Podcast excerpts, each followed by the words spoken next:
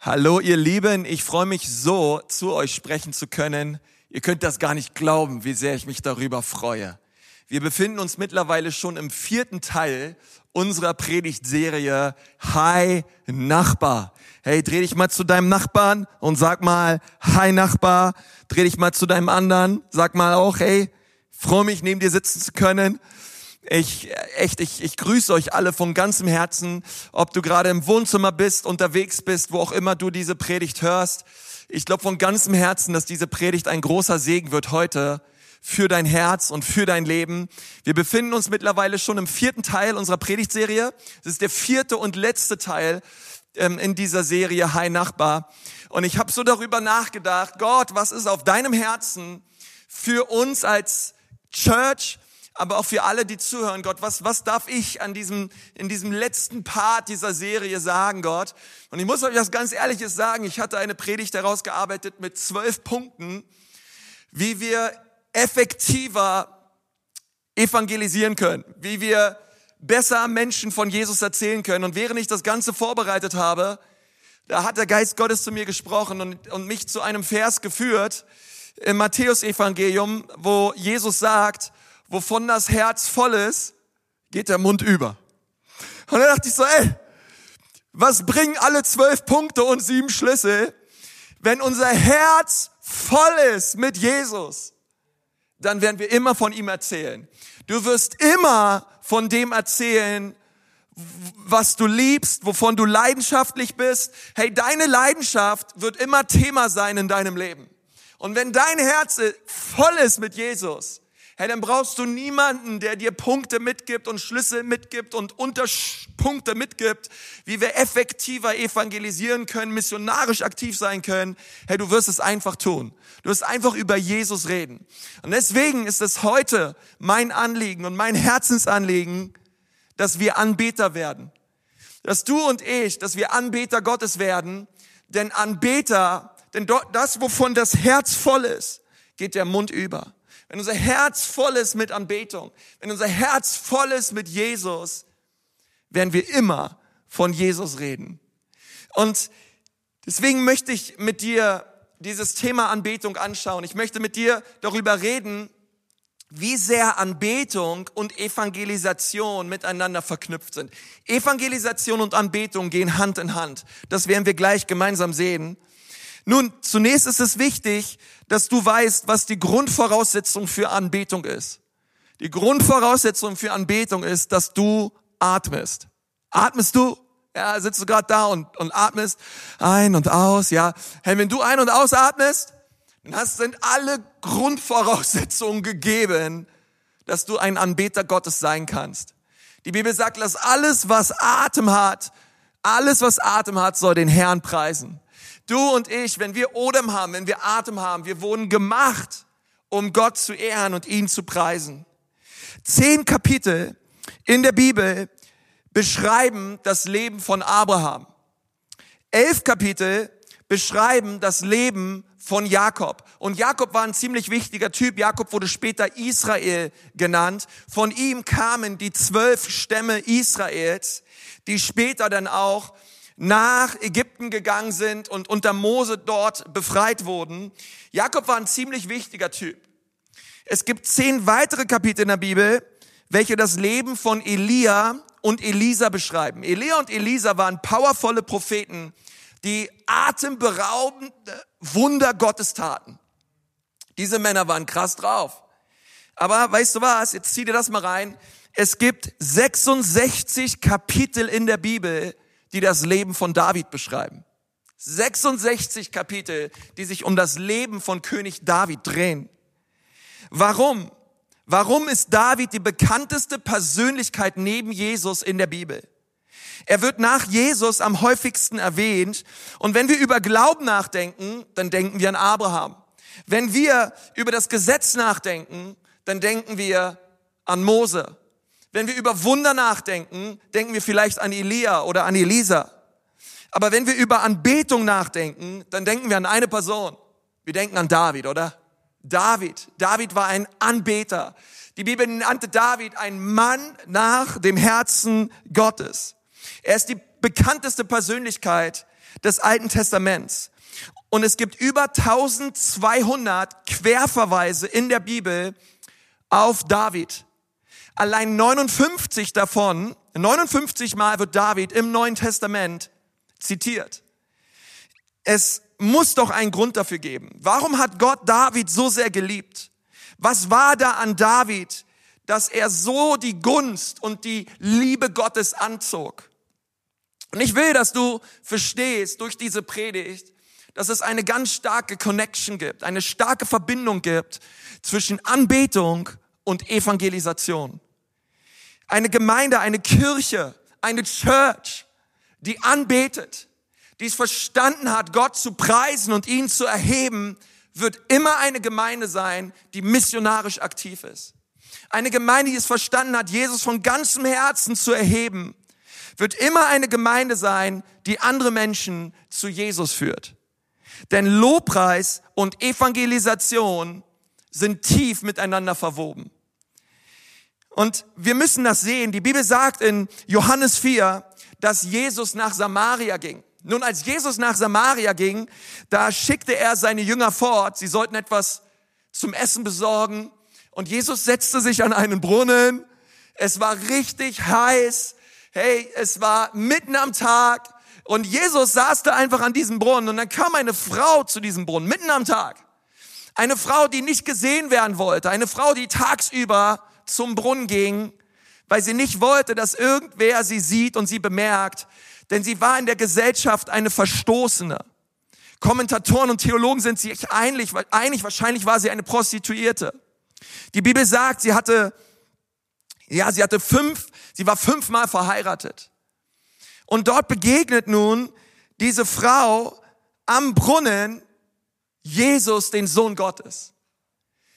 Nun, und wenn du das so liest, du würdest meinen, mal schauen, was Jesus jetzt sagt. Was, was wird wohl Jesus zu dieser Frau sagen? Hey, Woman, was machst du, ey? Fünfmal? Fünfmal geheiratet? Ey, die Bibel sagt, du sollst nicht Ehe brechen. Hey, wie lebst du überhaupt? Man könnte meinen, dass Jesus anfängt, sie zu richten und ihr zu sagen, was sie zu tun und zu lassen hat. Aber weißt du, über was Jesus an diesem Brunnen mit ihr redet? Er redet mit ihr über Lobpreis. Er redet mit ihr über Anbetung. Jesus, Jesus redet mit dieser Frau dort am Brunnen und sagt zu ihr, hey, weißt du was? Auf diesem Berg hier in Samarien, da sagen deine Väter, deine Vorfahren, die Leute aus deinem Volk, dass das der Ort ist, wo wir Gott anbeten sollen. Und Jesus sagt dann zu ihr, aber weißt du was, es kommt ein Tag, da wird man weder auf diesem Berg noch auf irgendeinem anderen Berg Gott anbeten. Denn die wahren Anbeter, sie werden Gott suchen und sie werden Gott anbeten in Wahrheit und im Geist. Und was Jesus zu dieser Frau sagt war, hey, die wahren Anbeter, die haben ihren Berg in sich. Es geht nicht mehr um irgendeinen Ort. Es geht nicht mehr darum, dass wir irgendwo hingehen, um Gott zu suchen und Gott zu finden, sondern überall, wo wir sind, sei es in Samarien, sei es in Judäa, in Galiläa, sei es in Deutschland oder sonst wo auf dieser Welt, wir dürfen jederzeit hineinkommen in die Gegenwart Gottes durch das Blut Jesu. Und Jesus offenbart sich dieser Frau. Er redet mit dieser Frau über Lobpreis und über Anbetung. Und das Herz dieser Frau, es ging auf. Sie war so berührt von diesen Worten Jesu, dass sie daraufhin von diesem Berg runterging, direkt in ihre Stadt ging und mit Menschen über Jesus geredet hat. Und dann kam sie nach einer Zeit, die Bibel sagt, mit der ganzen Stadt kam sie zu Jesus. Die ganzen Leute in dieser Stadt, sie haben das Zeugnis von dieser Frau gehört, die gesagt hat, hey, da oben, da ist dieser Mann, Jesus, der hat, der hat, der, der hat prophetisch in mein Leben gesprochen, der hat mit mir über Lobpreis und über Anbetung geredet, der, der, der hatte eine Liebe in den Augen, das habe ich noch nie erlebt. Und sie brachte all diese Menschen zu Jesus. Und dort begegneten sie Jesus. Diese Frau war eine krasse Evangelistin. Wer von euch sehnt sich danach, dass ganze Städte Jesus finden? Wer von euch sehnt sich danach, dass Gott etwas tut in unserem Land Deutschland? Wer von euch sehnt sich danach, dass Gott durchbricht an den Schulen und an den Universitäten und überall, wo, wo, wo, wo wir zusammenkommen, dass wirklich, dass wir Gottes Kraft in einem ganz neuen Maße erleben? Ich möchte sagen, ich sehne mich danach. Und, und ich glaube, dass wenn ein, eine Kirche brennt für Anbetung und für Lobpreis, dann werden wir ganze Städte gewinnen für Jesus. Denn wenn wir Menschen gewinnen für Jesus. Wisst ihr, die Jünger, sie kamen zurück zu Jesus und wisst ihr, was die Jünger brachten? Sie brachten Essen. Diese Frau, diese Prostituierte, die eine Begegnung hatte mit Jesus, eine powervolle Begegnung, die immer ihr Leben veränderte. Weißt du, was sie zu Jesus brachte? Seelen. Menschen. Jesus hat mit ihr über Lobpreis geredet. Und die Frucht war Evangelisation. Die Frucht war eine Frau, die die mächtigste Evangelistin war im ganzen Neuen Testament. Und ich finde das powerful, wenn wir das sehen. Dieses Thema Lobpreis und Anbetung. Das hat das Herz dieser Frau so stark berührt, dass sie ihr Leben Jesus gab und eine ganze Stadt zu Jesus führen. Nun, wenn wir anfangen, Gott zu preisen, wenn wir anfangen, Gott zu erheben, wenn unser Herz erfüllt ist mit, mit, mit Ehrerbietung und mit, und mit Lobpreis Gottes. Denn werden du und ich, wir werden immer Menschen sein, die anderen Menschen von Jesus erzählen. Denn wir werden immer von dem berichten, wovon wir berührt sind. Wir werden immer von dem erzählen, wovon wir leidenschaftlich sind. Immer, immer. Und ich glaube das von ganzem Herzen, dass wenn du, die Bibel sagt, dass Gott auf der Gottes, Gottes Augen gehen um die, um die ganze Welt, um den ganzen Erdkreis und er sucht Männer und Frauen, die ungeteilten Herzens auf ihn gerichtet sind. Und ich glaube, dass wir, wir denken oft, dass wir Gott suchen, damit er unseren Nöten begegnet. Aber die Bibel sagt, Anbetung bedeutet, Gott sucht uns. Weil wenn wir anbeten, dann hält Gott Ausschau nach uns. Es ist so, als würde Anbetung wirklich Gott anziehen. Und Gott sagt, hey, da ist jemand, der betet mich an von ganzem Herzen. Und Gott kommt mit seiner Kraft, er kommt mit seiner Salbe und kommt mit seiner Gunst auf unser Leben. Die Augen des Herrn, sie durchlaufen die ganze Erde. Nun, die Psalmen sind Lobpreislieder zu Gott. Denk mal darüber nach. Jesus hat häufiger aus den Psalmen zitiert als aus jedem anderen Buch in der Bibel. Warum kam Jesus auf diese Erde? Die Bibel sagt, er kam, um zu suchen und zu retten, was verloren war. Seine Mission war klar, ich will Menschen erretten. Und in dieser Mission, Menschen zu erretten, zitiert er am allermeisten Lobpreislieder. Es ist, nicht, es nicht krass, wie Lobpreis und Evangelisation Hand in Hand gehen. Deswegen hat er ständig in seinen Predigten Lobpreislieder zitiert. Denn er verstand diese, diese göttliche Verbindung. Und ich glaube, es ist so wichtig, dass wir verstehen, wenn wir anbeten, wird es leichter, Menschen zu gewinnen. Wenn wir anbeten, Gott gebraucht uns. Und ich meine damit nicht nur Lobpreislieder singen, sondern ich meine einen Lebensstil der Anbetung. David liebte die Gegenwart Gottes. Die Gegenwart Gottes war sein größter Schatz. Wir sehen zwei Begebenheiten aus seinem Leben, wo wir das ganz klar sehen. An einer Stelle lesen wir darüber, wie David die Bundeslade holte zurück nach Jerusalem. Und die Bibel sagt, als er die Bundeslade holte, er tanzte und er war so voller Freude, er war so außer sich, er pries Gott die ganze Zeit, er ging völlig ab, er eskalierte für Jesus, er war so voller Freude, dass die Bundeslade wieder nach Jerusalem gekommen ist. Und er betete Gott an die ganze Zeit. An einer anderen Stelle lesen wir, dass er seine Familie verloren hat, wir lesen, dass sein Haus niedergebrannt wurde. Wir lesen, dass er betrogen und hintergangen wurde von seinem eigenen Sohn. Er hat viel Leid durch, durchgemacht, aber immer wieder lesen wir, dass David sich entschied, den Herrn zu suchen. Er entschied sich, Gott trotzdem zu preisen. Was machte David zu einem Mann nach dem Herzen Gottes? Ich glaube von ganzem Herzen, dass David ein Mann war, der es verstanden hat und der es gelebt hat, Gott zu preisen, wenn es ihm gut geht und Gott zu preisen, wenn es ihm schlecht geht. Ich weiß, come on, wir alle, wir können Gott preisen, wenn es uns gut geht, oder? Gott zu preisen, wenn es uns gut geht, das ist einfach. Aber können wir ihn auch preisen, wenn wir durch eine schwere Zeit gehen? Können wir ihn auch preisen, wenn wir am Boden sind? Oder können wir ihn nur preisen, wenn wir oben stehen auf dem Berg und alles cool ist?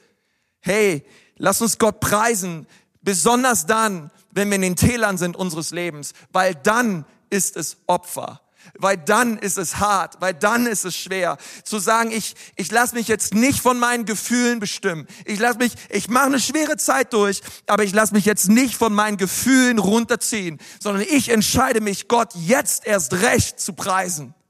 Hey David, David wurde geboren in Bethlehem. Bethlehem lag im Stamme Juda. Weißt du, was Juda übersetzt heißt? Juda bedeutet Lobpreis. David ist aufgewachsen im Lobpreis. Er hatte seine Schafherde, er war ein Hirte, er, er hat Lobpreislieder geschrieben auf der Weide, er war, er, er ist morgens aufgestanden, er hat wirklich, er, er lebte im Lobpreis. Und als er ähm, zu seinen Brüdern kam, die Angst hatten vor Goliath, das ganze Volk Israel hatte Angst vor Goliath, diesem Riesen. Und David kam von außen dazu, weil er sollte einfach nur von seinem Vater ihnen etwas zu essen bringen. Und er hatte gehört, wie dieser Philister das Volk Gottes geschmäht hat. Wie dieser, wie dieser Riese sich lustig gemacht hat über Gott.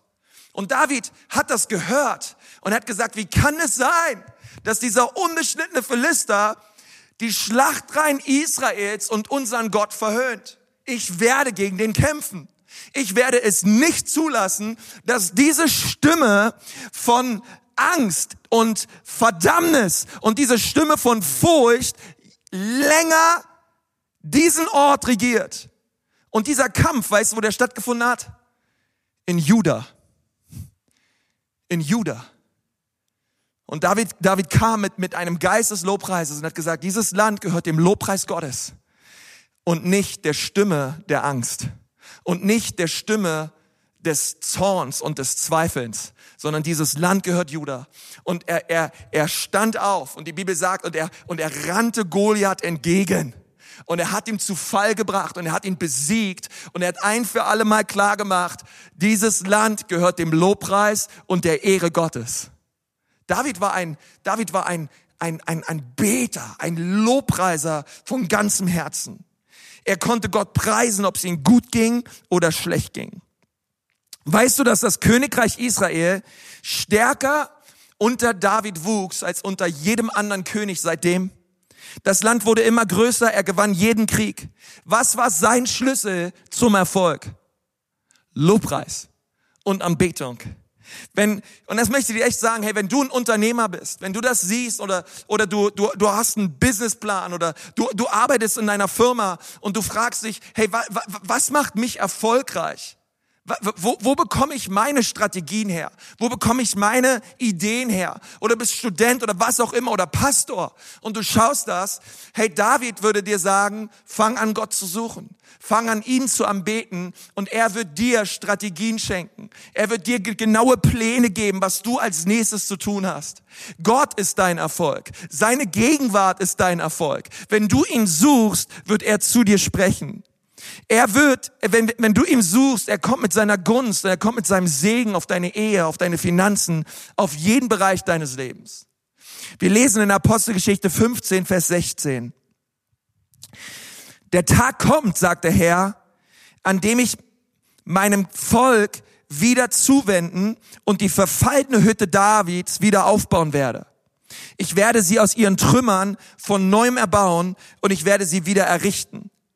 Dann werden auch die übrigen Menschen nach mir fragen, die Menschen aller Völker, die doch alle mein Eigentum sind. Das sagt der Herr, der damit ausführt, was er von jeher angekündigt hat. Nun, wenn wir anbeten, sagt diese Bibelstelle, dann erreichen wir Nationen. Seht ihr die Verbindung hier zwischen Lobpreis und Evangelisation? Die Bibel sagt, am Ende der Zeit, sagt Jesus, werde ich die Hütte Davids, das Zelt Davids wieder errichten. Und das ist Anbetung. Das sind Orte von Lobpreis und Anbetung. Und die Bibel sagt, am Ende der Zeit werde ich Orte von Lobpreis und Erbetung wieder errichten. Und wenn diese Orte wieder aufgebaut werden, dann werden die Nationen erreicht werden. Durch Lobpreis geschieht Evangelisation. Lobpreis bahnt der Evangelisation den Weg.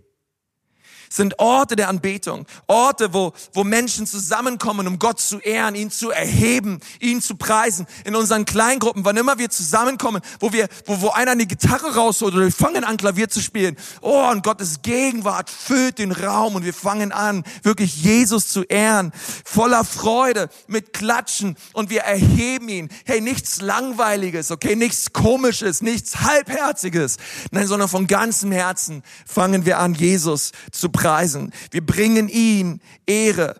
Und die Bibel sagt, wenn wir das tun, werden die Nationen erkennen, dass Jesus Herr ist. Come on, wie gut ist das denn, oder? Die Nationen werden das erkennen, dass Jesus Herr ist. Hey, immer wieder, hey, wir sind keine Totengräber, wisst ihr?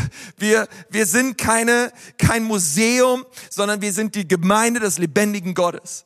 Gott ist wahrhaftig unter uns. Und wir beten ihn an. Nun, was war die Hütte Davids? Was war dieses Zelt Davids? Nun, es gibt einen Unterschied zwischen der Stiftshütte Moses und diesem Zelt Davids, dieser Hütte Davids. Ähm, bei Mose war es so, diese Stiftshütte, sie hatte überall Vorhänge. Und es gab ein, es gab ein Heiligtum, es gab ein Allerheiligstes, da waren überall Vorhänge, feinster, feinste Stoffe und niemals konntest du von außen die Bundeslade sehen. Das war überhaupt nicht möglich. Nun bei David war es anders. Als David die Bundeslade nach Jerusalem brachte, das erste, was er tat, war, er hat die Bundeslade in ein Zelt gepackt und er hat die Zeltwände hochgerollt und hochgeklappt, sodass alle Menschen die Bundeslade sehen konnten. David machte die Bundeslade sichtbar für das Volk Israel. Er wollte, dass alle, alle Menschen diese Gnade sehen, diesen Gnadenthron sehen. Dieser Decke der Lade, er wurde auch der Gnadenthron genannt. Weißt du, vielleicht hast du es mal gesehen, ja, die, gab es die Bundeslade und oben gab es diese zwei Engel, diese Cherubim, die waren auf dieser, auf diesem Deckel drauf und die sollten die, die, sie sollten die Gnade bewahren. Ja, sie waren wie, wie so schützend über die Lade und den Inhalt der Gesetzestafeln und, in, und, und all diesen Dingen. Sie waren wie schützend darüber. Was interessant ist, als, als Jesus auferstanden ist, da kennst du vielleicht die Geschichte, als Maria Magdalena ins Grab kam, ich glaube, es steht in Johannes 19, ähm, dann hat, da hat sie bemerkt, dass zwei Engel in, in der Grabeshülle waren. Der eine saß, der eine saß da am Kopfende, ja, der andere saß da irgendwo anders und Maria Magdalena kam rein in dieses Grab und sie saß und sie sah da diese zwei Engel, die einfach rumsaßen. Und, und, und sie sagen so zu ihr, hey, was machst du hier? Ja, wo ist Jesus? Wo habt ihr ihn hingetan? Und, und sie sagen, was suchst du den Lebenden unter den Toten? Und ich finde es so interessant, weil die Cherubim im alten Bund, sie waren da, um die Gnade zu bewahren. Aber im neuen Bund, als der Gra, als, als, als, der, als der Stein zur Seite gerollt wurde, ähm, gab es nichts mehr zu bewachen. Die Gnade, sie brach aus dem Grab aus. Segensbringend für alle Menschen. Komm on, ist irgendwer dankbar, dass die Gnade ausgebrochen ist, herauskam aus dem Grab, damit du und ich Nutznießer dieser Gnade sein dürfen, dieser Gnade, dass Jesus für uns gestorben ist, dass er uns all unsere Sünden vergeben hat. Die Gnade, sie brach aus. Und David hat, da, hat uns eine Schau darauf hingegeben, indem er die Seitenwände dieses Zeltes hochklappte, damit alle Menschen den Gnadenthron und die Lade sehen konnten. Und das war sehr interessant. Nun, David, ähm, er platzierte ähm, diese Hütte dort in Jerusalem mit der Bundeslade drin und dann stellte er äh, 274 Lobpreiser an. Halleluja. Lobpreiser an, die 24 Stunden am Tag, 365 Tage im Jahr Gott preisen sollten. Die, die, die, die standen quasi um die, um die Bundeslade herum, um diese Hütte herum und sie haben Tag und Nacht Gott angebetet. Sie haben Tag und Nacht, diese Leviten haben Tag und Nacht Gott gepriesen. Und sie hörten nicht auf, ihn anzubeten. Und dann lesen wir in, in 1. Chroniker 16, 37, so ließ David den Asaf und seine Brüder dort vor der Lade des Bundes des Herrn, um alle Zeit der Lade zu dienen, wie es Tag für Tag vorgeschrieben war. Diese 278 angestellten Lobpreiser, bezahlt von der Regierung von David, die beteten dort Gott an in vier Schichten wechselten sie sich ab mit einem 24-Stunden-Gebet. 24 Stunden Anbetung. Weißt du, wie lange sie das taten? Sie taten das 33 Jahre lang. 33 Jahre lang haben sie 24 Stunden lang unaufhörlich Gott gepriesen. Ey, die waren einfach da und haben Gott angebetet. Und ich dachte so, hey Gott, David hat was verstanden. Gott wohnt in dem Lobpreis seines Volkes. Gott ist anwesend, wo Menschen zusammenkommen, um ihn zu erheben. Gott hilf uns, so eine Kirche zu sein. Gott, dass unser Lobpreis und unsere Anbetung, Gott, wohlgefällig ist vor dir. Und Gott, dass du kommst, Gott, und dass du mitten unter uns wohnst. 24 Stunden lang. Und ich dachte, hey, warum Warum braucht es 24 Stunden Anbetung? Ich meine, das ist ganz schön lange, oder? Keiner kann das machen. Ich meine, hey, 24 Stunden lang Gott preisen, das ist ganz schön krass. Nun, es gibt auch eine Gegenseite. Und was ich damit meine, es gibt einen Teufel, der klagt uns 24 Stunden lang vor Gott an. Schau mal, was in Offenbarung 12, Vers 10 steht. Dort steht, dann hörte ich eine laute Stimme durch den Himmel rufen, Jetzt ist es geschehen. Die Rettung und die Kraft und das Reich unseres Gottes und die Macht seines Christus sind da. Denn der Ankläger unserer Brüder, der sie Tag und Nacht vor unserem Gott verklagte, wurde auf die Erde herabgeworfen. Nun, wenn der Teufel sich 24 Stunden lang die Mühe macht, uns vor Gott anzuklagen, wie er es bei Hiob tat und wie die Bibel sagt, wie er es bis heute tut und er klagt Christen vor Gott an. Wie viel mehr sollte der Lobpreis und die Ehre und die Anbetung Gottes auf unseren Lippen sein? Wie viel mehr sollten wir Männer und Frauen sein, die Gott erheben und Gott preisen, denn uns wurde alles vergeben. Er, der uns anklagt, er wurde besiegt durch das Lamm Gottes, durch das kostbare Blut Jesu. Und wenn der Teufel mich Tag und Nacht anklagt, hey, dann werde ich mir Zeit nehmen, Tag und Nacht und Gott preisen. Und ich werde Gott erheben, ich werde ihn rühmen, egal wo ich bin. Ich werde ihn anbeten. Ich werde mit einer Haltung, mit einem Mindset von Anbetung und Lobpreis durch den Tag gehen. Ich werde dankbar sein. Ich werde mich entscheiden dazu, ihn zu erheben, auch wenn ich mich nicht danach fühle. Ich werde ihn preisen und erheben und ihn groß machen. Und das ist ein, das ist eine Atmosphäre des Himmels, die Gott anzieht, die, die Wunder und Gottes Gunst auf dein Leben bringt. Wenn der Teufel vorm Thron Gottes ist, um uns anzuklagen, dann sind wir vor dem Thron Gottes, um Gott zu preisen, um ihn zu ehren, um ihn zu erheben. Vielleicht sagen Sie, ja, aber ich, äh, Konsti, mir, mir ist irgendwie der Lobpreis ausgegangen. Ich fühle mich gar nicht mehr danach. Ich mache eine schwere Zeit durch. Ich habe total den Hänger und ich, ich, ich fühle mich überhaupt nicht mehr danach. Gerade, gerade dir möchte ich sagen, hey, komm und steh auf. Richte auf die erschlafften Knie. Hebe deine, hebe deine Hände zu Gott. Die Bibel sagt, ihr Männer an jedem Ort, hebt eure Hände auf zu Gott. Hey, sei stark im Herrn, sei mutig und sei stark und fang wieder an, deinen Gott zu preisen. Komm heraus aus dem Trott der Bequemlichkeit. Komm heraus aus dieser Tretmühle, dieses, dieses, dieser geistlichen Lähmung und, und stärke dich neu im Herrn. Heb deine Hände zum Himmel und fang an, Gott zu preisen. Fang an, Gott zu preisen. Fang an, ihn zu erheben. Und wenn du dich nicht danach fühlst, dann fang erstmal mit dem Klatschen an. Okay? Beweg erstmal deine Extremitäten. Fang das Hüpfen an oder was auch immer es braucht. Fang an, Gott zu erheben. Und du wirst sehen, wie dein Geist aufgebaut wird, wie du innerlich gestärkt wirst und wie Gott deine, deine Sichtweise und dein Fokus nachhaltig verändert.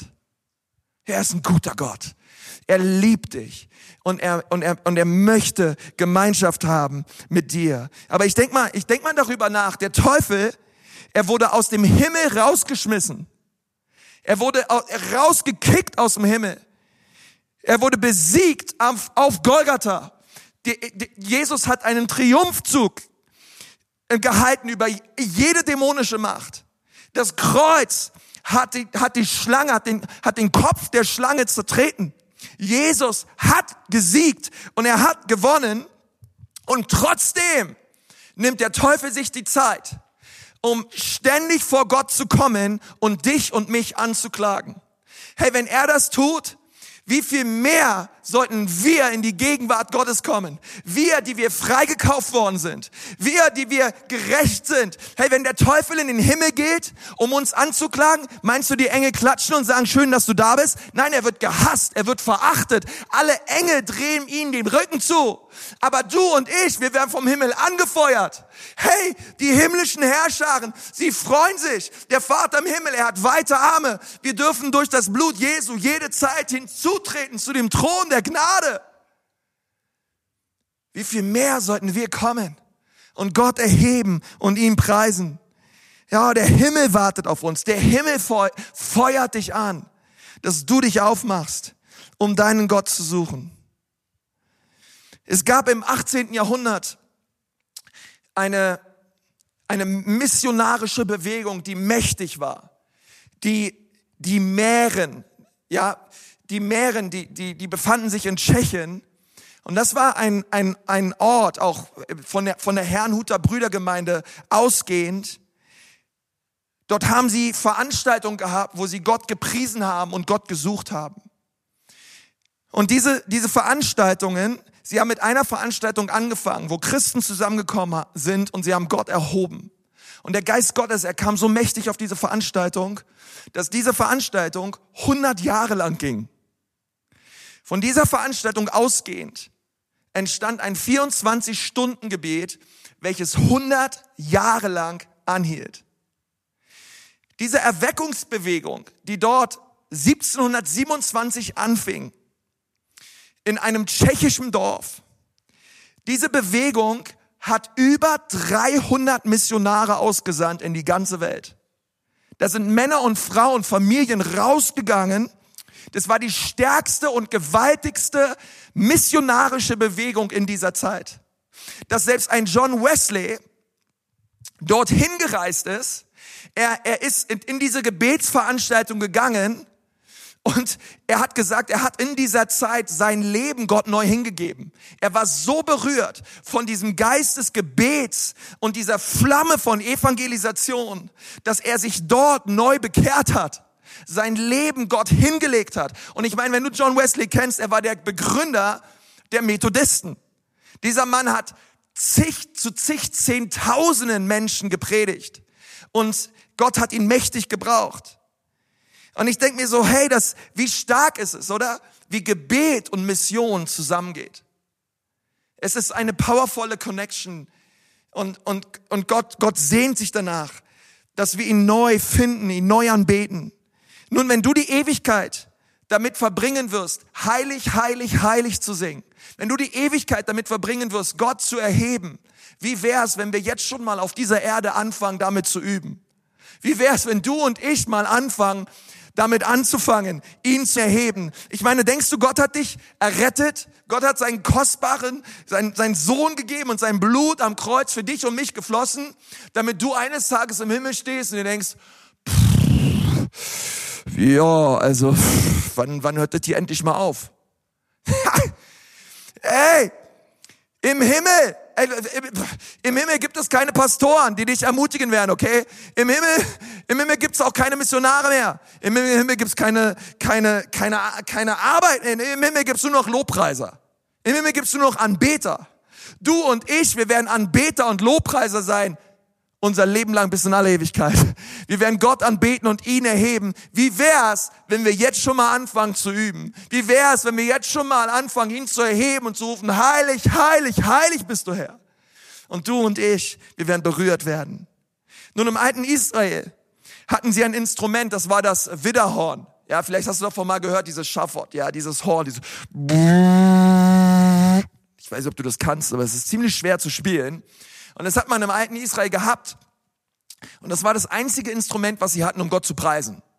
Ja, dann da reingeblasen und dann gingen die Leute ab und die haben Jesus, die haben Gott erhoben und haben, und haben Gott gefeiert und, und kamen in Anbetung hinein. Nun, ähm, die Bibel sagt, als David kam, passiert etwas Erstaunliches. In 1. Chroniker 23, Vers 5. Dort steht, er setzte 4000 Torhüter ein und 4000 Lobpreiser, die den Herrn lobten mit Instrumenten, die ich für den Lobgesang gemacht habe. David hat eigene Instrumente entworfen. Er hat Instrumente kreiert, welches das Volk Israel benutzt hat, um Gott zu preisen. Es gab das Widderhorn, das war der Hammer, aber David hat neue Instrumente entworfen. Auf einmal gab es Seitenspiel. Auf einmal gab es Gitarren. Auf einmal gab es Trommeln. Auf einmal gab es einen neuen Sound.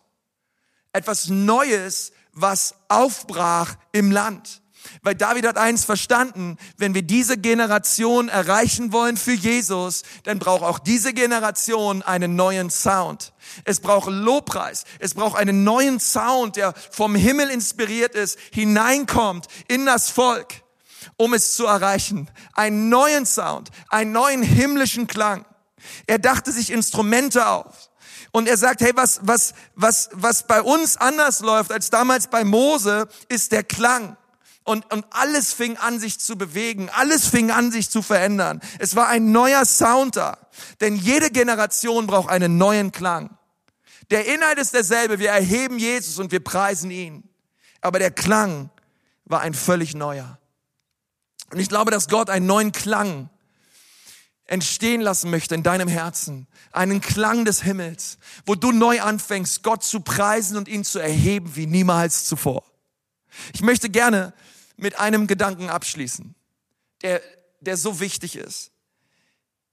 Nun, als David die Lade des Bundes zurückholte nach Jerusalem, holte er sie aus einem Haus von einem Mann namens Obed Edom. Nun, von Obed-Edoms Haus bis nach Jerusalem, wo die Hütte Davids war, waren es zehn Kilometer Fußweg. Zehn Kilometer Fußweg. Stell dir vor, die Bibel sagt, alle sechs Schritte blieb David stehen, baute ein Altar, schlachtete ein Lamm, schlachtete ein Rind, verbrannte das Rind, verbrannte das Lamm auf dem Altar fing an, Gott zu preisen und dann ging er weiter. Die nächsten sechs Schritte. Also er begann bei Obed-Edoms Haus, er ging sechs Schritte, er baute einen Altar, er verbrannte das Opfer und er pries Gott.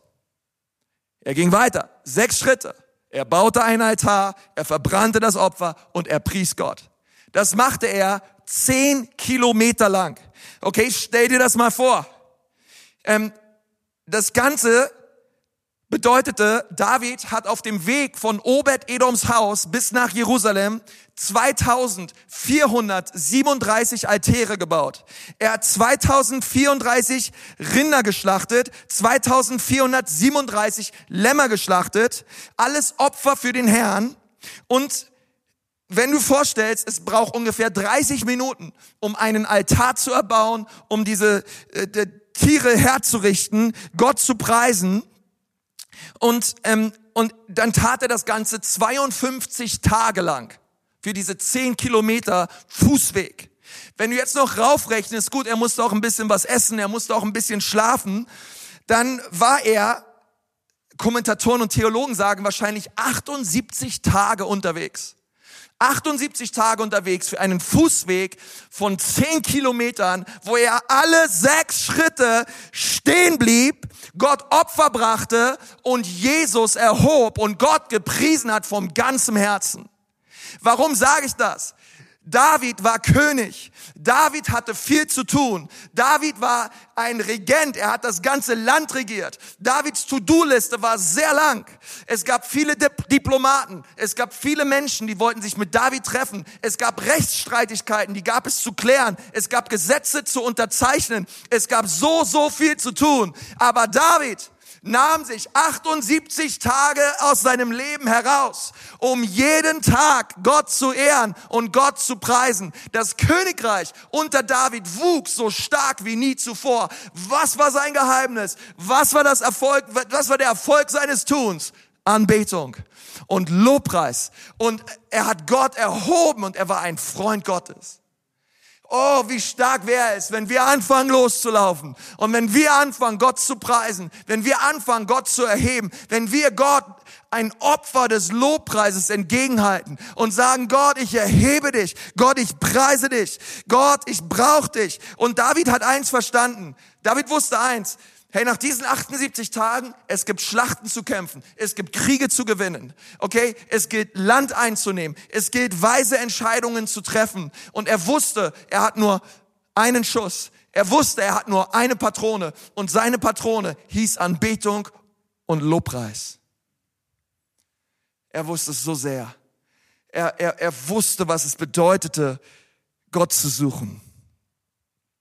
Lass mich dir sagen, wenn wir Anbeter Gottes sind, dann wären wir auch Missionare Gottes. Denn wovon unser Herz voll ist, geht unser Mund über. Wenn wir so voll sind mit Lobpreis und mit Leidenschaft für Jesus, du und ich, wir werden nicht anders können, als von ihm zu erzählen. Wir werden nicht anders können, als ihn zu verkünden. Und wenn du verstehst, dass vor seinem Angesicht Freude die Fülle ist und Lieblichkeiten zu seiner Rechten immer da, wenn du verstehst, weil die Bibel sagt, sehet und schmecket, wie lieblich der Herr ist. Und du kommst in die Gegenwart Gottes und du fängst an zu schmecken und zu sehen, wie lieblich der Herr ist. Du wirst niemals aufhören wollen, ihn zu suchen. Vielleicht sitzt du da und sagst, ja Pastor, also bedeutet das, wenn ich nicht missionarisch aktiv bin, bedeutet das, wenn ich nicht irgendwie evangelistisch unterwegs ist, bin, dass ich Gott mehr anbeten sollte? Ja, genau das bedeutet es. Der, Schl es, es, der Schlüssel für Mission ist Lobpreis. Es, es sind keine sieben Punkte und sind keine, keine Tricks und keine netten, ausformulierten, vorformulierten Sätze die Menschen dazu bewegen, zu Gott zu kommen, sondern es ist die Salbung Gottes, es ist die Gegenwart und die Herrlichkeit Gottes auf deinen und auf meinem Leben. Wir brauchen nicht mehr evangelistische Kurse, wir brauchen mehr von der Gegenwart Gottes auf unserem Leben. Und wenn die Gegenwart und die Herrlichkeit Gottes auf uns ist, da wirst du sehen, wie Gott Herzen öffnen wird. Da wirst du sehen, wie Gott deinem und meinem Leben eine unglaubliche Frucht schenken wird. Der Schlüssel ist immer Jesus ist es immer mehr von ihm. Und mehr von ihm in unserem Herzen bedeutet mehr von ihm auf unseren Lippen. Und das wünsche ich dir von ganzem Herzen. Lass uns gemeinsam beten. Wenn du, wenn du dort, dort bist und du sagst, ja, Konzi, ich, ich brauche Jesus. Ich merke, ich, vielleicht hast du das jetzt gehört oder gesehen oder hast zu einem früheren Zeitpunkt schon mal das Evangelium gehört, dass Jesus am Kreuz für dich gestorben ist dass er dir all deine Sünden vergeben hat. Und dass alles, was es braucht, ist Gebet und ein Herz, welches sich ganz ihm zuwendet. Dann kannst du das jetzt tun. Ich möchte gerne mit dir beten. Ich, kann, ich möchte gerne was vorbeten und du kannst das gerne nachsagen. Oder du kannst deine eigenen Worte finden, das ist noch viel besser. Du kannst deine Knie beugen und Jesus in dein Herz einladen. Lass uns mal gemeinsam beten. Lieber Herr Jesus, bitte komm in mein Leben. Bitte vergib mir meine Sünden und vergib mir, dass ich mein Leben lang ohne dich gelebt habe. Aber heute komme ich zu dir. Bitte mach mich neu. Bitte vergib mir meine Schuld und zieh du in mein Herz ein. Jesus, du sollst mein Herr sein. Amen, Amen, Amen. Herr, wenn du das gerade gebetet hast, wir wollen uns gerne als Kirche auch um dich kümmern. Bitte füll die Kontaktkarte aus und alle anderen auch, die zuschauen. Lass uns Jesus erheben, lass uns ihn groß machen. Und dann wird er uns zu starken, mächtigen Missionaren machen. Ich wünsche dir ganz viel Freude dabei, Wir sehen uns.